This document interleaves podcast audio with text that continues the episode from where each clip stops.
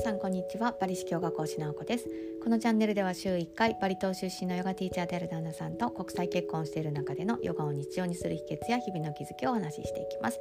さて本日は世界で一番有名なヨガ聖者の生徒は3人だけと題してお話をさせてくださいこのタイトルはキャッチーにするためにつけたタイトルなんですけれどもあの事実でありましてここからあの面白い考察ができるのではないかなと思っているのでよかったら最後まで聞いてみてください。でとこの世界で一番有名なヨガ聖者とタイトルにしている方というのは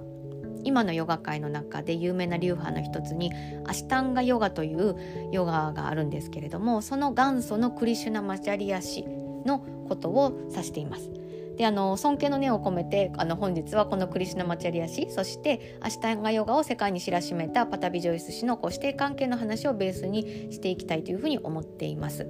であのヨガをご存じない方はちょっと今の説明がややこしかったかなというふうに思うんですけれどもアシタンガヨガという流派をこう、うん、発案されたのはクリシナマチャリア氏なんですけれどもそのアシタンガヨガを世界中に有名にしたのはパチャパタビジョイス氏なんですよね。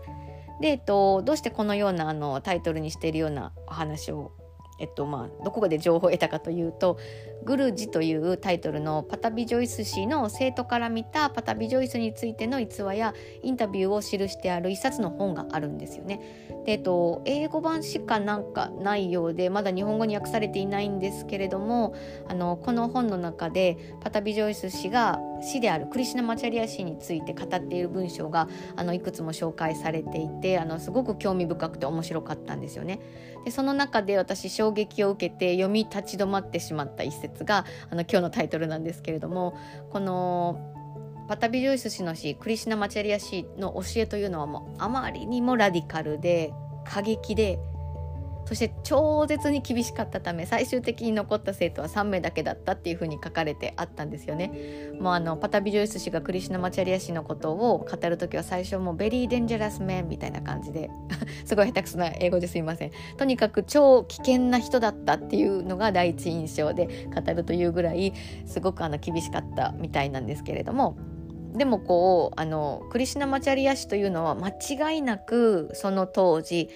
まあ、一番活躍されていたあのインドのマイソールという土地で一番活躍されていた1940年前後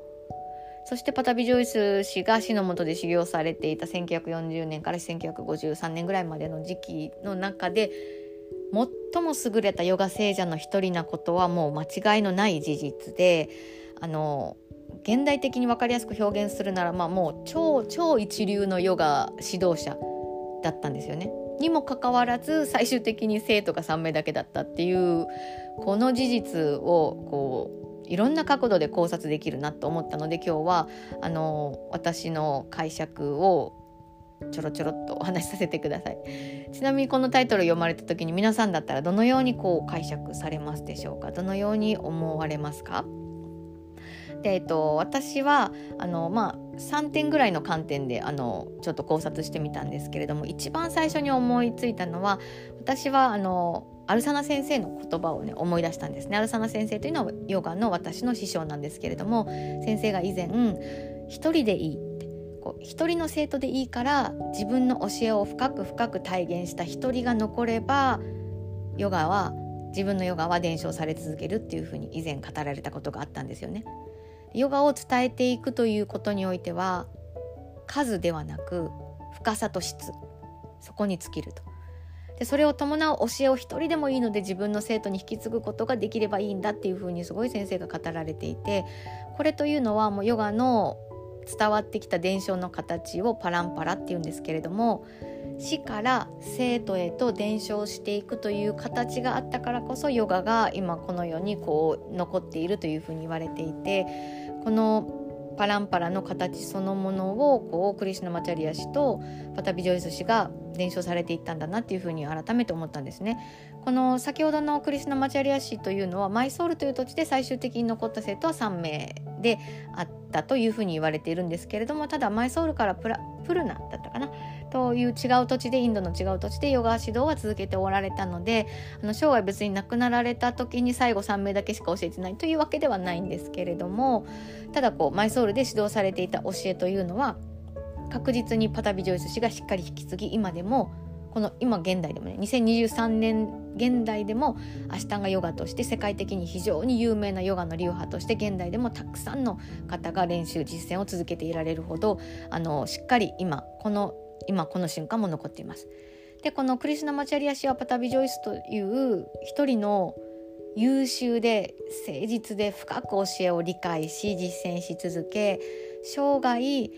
死から受け継いだこのスタイルを自己流にオリジナルにすることなく教えのまま指導していかれたんですよね。でこのパタビジョイスの功績というのはあの本当そのままクリシュナマチャリア氏の功績であるというふうに言うことができると思うんですね。でこうやっぱり偉大な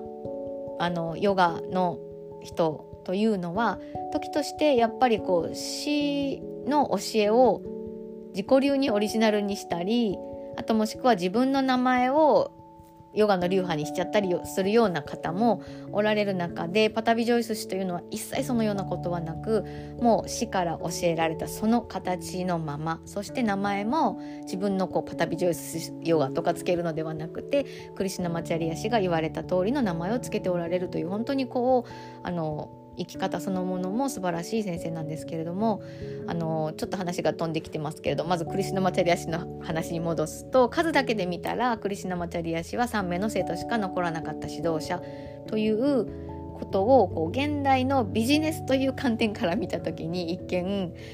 あの失敗もしくは成立していないじゃんっていう風に見えることであったとしても広い視野でそしてきっとクリシュナ・マチャリア氏の人生の役割という観点で恐れ多くも私がこう勝手ながらあの考察させていただく時には死のあの功績というのはヨガ界において非常に偉大である人生のあの使命をすごく全うされた方なのではないかなというふうにこうすごい尊敬の念を持って思うんですけれども。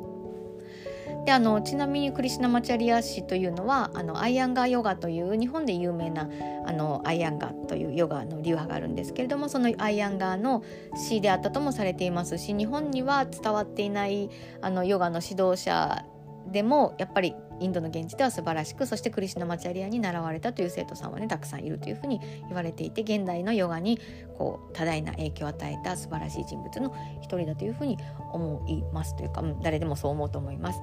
で人の功績や生き方というのはついついですねこう数字で測ることで分かりやすさが分かりやすさが出るのでどうしても数や目に見える実績などで判断しがち今回の場合だと3人の生徒しか残らなかった3名という数。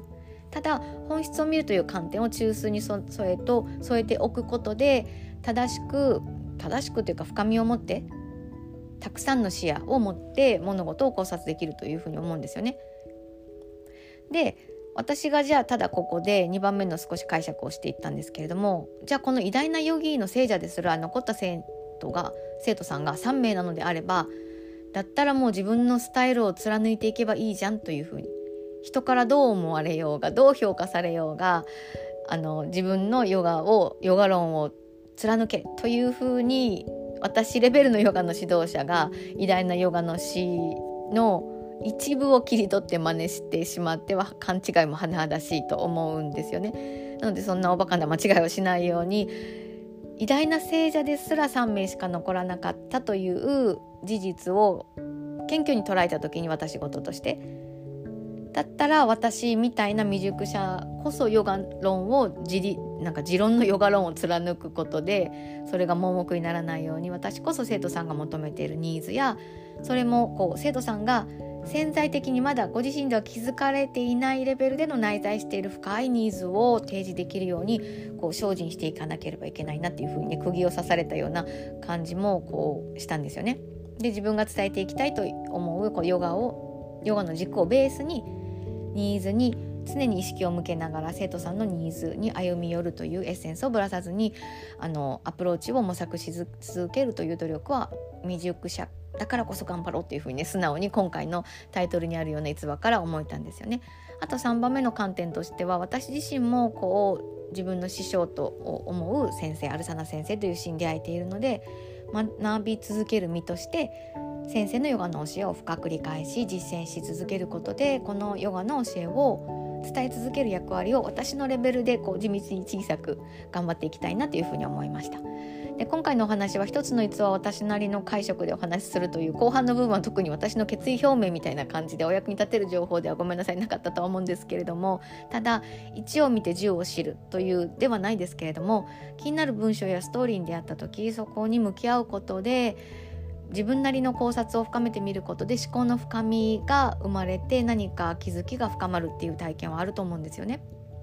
でよくこの現代は動画や音声配信なども特に若い人を中心になんか2倍速とか